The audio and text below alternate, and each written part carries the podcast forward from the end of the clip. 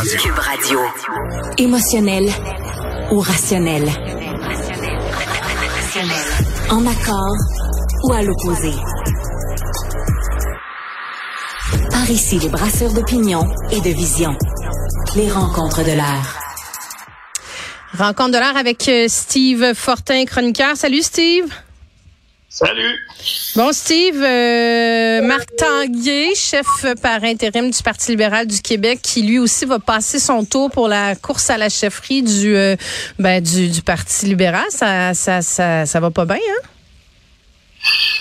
Ben là, euh, après Déragi, mon chef d'Éragie, André Fortin, là maintenant, bon, je, je, moi je suis pas, j'étais pas dans le, le caucus là, quand on s'est rencontrés, mais là, effectivement, Marc Tanguay, euh, il reste M. Beauchemin. Euh, à part ça, il y a personne qui a levé la main.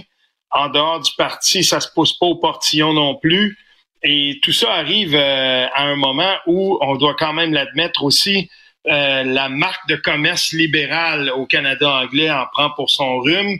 Euh, je te fais remarquer comme ça que les projections toutes nouvelles de ce matin montrent, euh, grosso modo, dans la marge d'erreur, plus d'une cinquantaine de sièges d'avance pour euh, s'il y avait des élections aujourd'hui pour les conservateurs, puis une drop de 50 sièges plus ou moins dans la marge d'erreur pour les libéraux.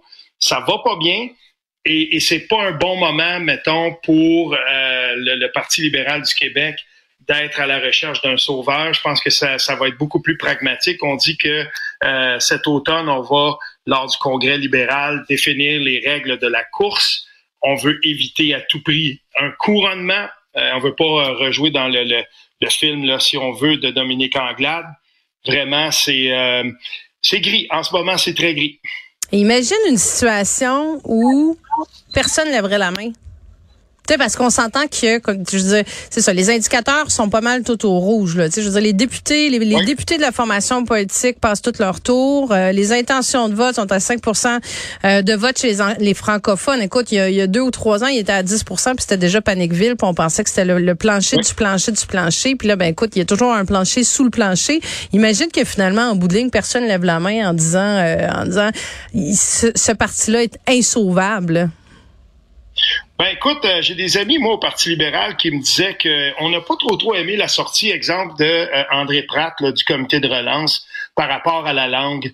Euh, là, il y a comme un chassé croisé d'articles avec Frédéric Lacroix, puis tu sais dans, dans des dans le Devoir entre autres, disons-le.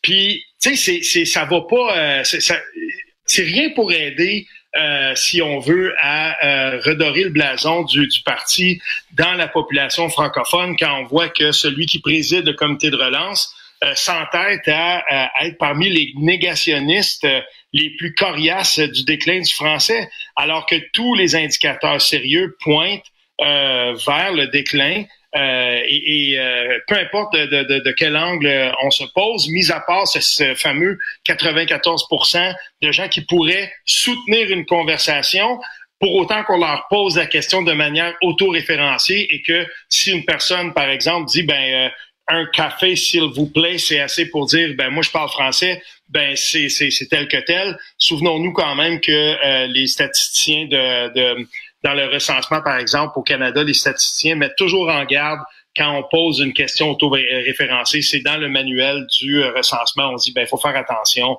c'est pas pas très fiable finalement parce que chaque personne a sa propre définition de ce que ça veut dire. Donc, tu sais, ça aidera pas ça et je pense que le Parti libéral va vraiment devoir falloir qu'il prenne une décision à un moment donné.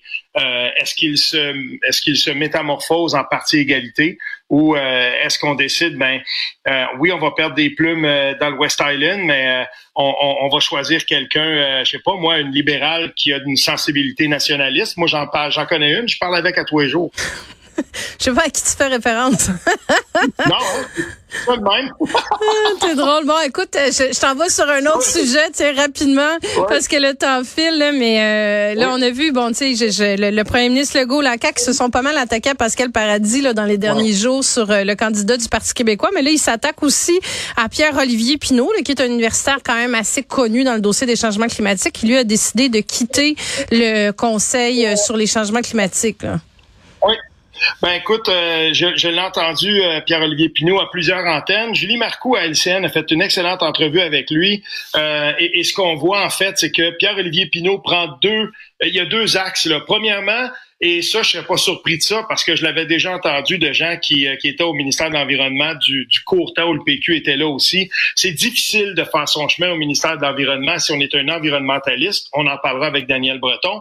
Euh, et, et, et, là, ben, ce qui se passe, ce comité-là qu'on dit indépendant, ben, Pierre-Olivier Pinault dit, on veut pas vraiment entendre c'est quoi les vraies solutions. Puis le message de fond de Pierre-Olivier Pinault, c'est celui-ci. On ne va pas réaliser euh, un des grands changements qu'on veut si on construit des Hummer à batterie ou euh, si, par exemple, on dit à des industries, ben changez votre boiler à gaz, puis on va vous mettre un boiler électrique, puis on va continuer euh, dans la même euh, lignée, si on veut, industrielle qu'on fait maintenant. Ça, ça peut pas fonctionner. Et je pense pas qu'on est prêt à la CAQ à entendre ce type de, message-là, mais j'ai beau, j'ai pas aimé du tout la manière dont on a fait ça parce que j'ai entendu des propos qui s'attaquaient à la légitimité, à, à l'intégrité professionnelle, si on veut, de Pierre-Olivier Pinault. Puis ça, c'est pas une bonne idée, mais à chaque fois à la CAQ, on dirait que on essaye de sauver les meubles et, ça devient encore une fois une question de communication, puis on sait pas trop comment faire avec ça.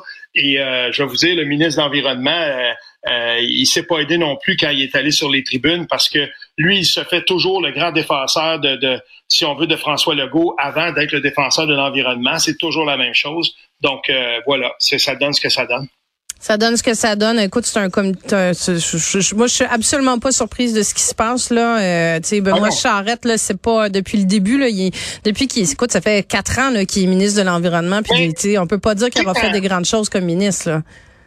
Mais tu sais, quand, quand, Pierre Fitzgibbon a, dit ce que tout le monde veut entendre, ce que les environnementalistes voulaient entendre, c'est qui le premier qui, qui, est, qui est allé au front pour dire, ben attention, puis a voulu atténuer ça? C'est le ministre de l'Environnement. C'est le ministre de l'Environnement, ça s'invente pas. Incroyable. Ah Steve, Fortin, chroniqueur, merci beaucoup. Salut bien, à demain.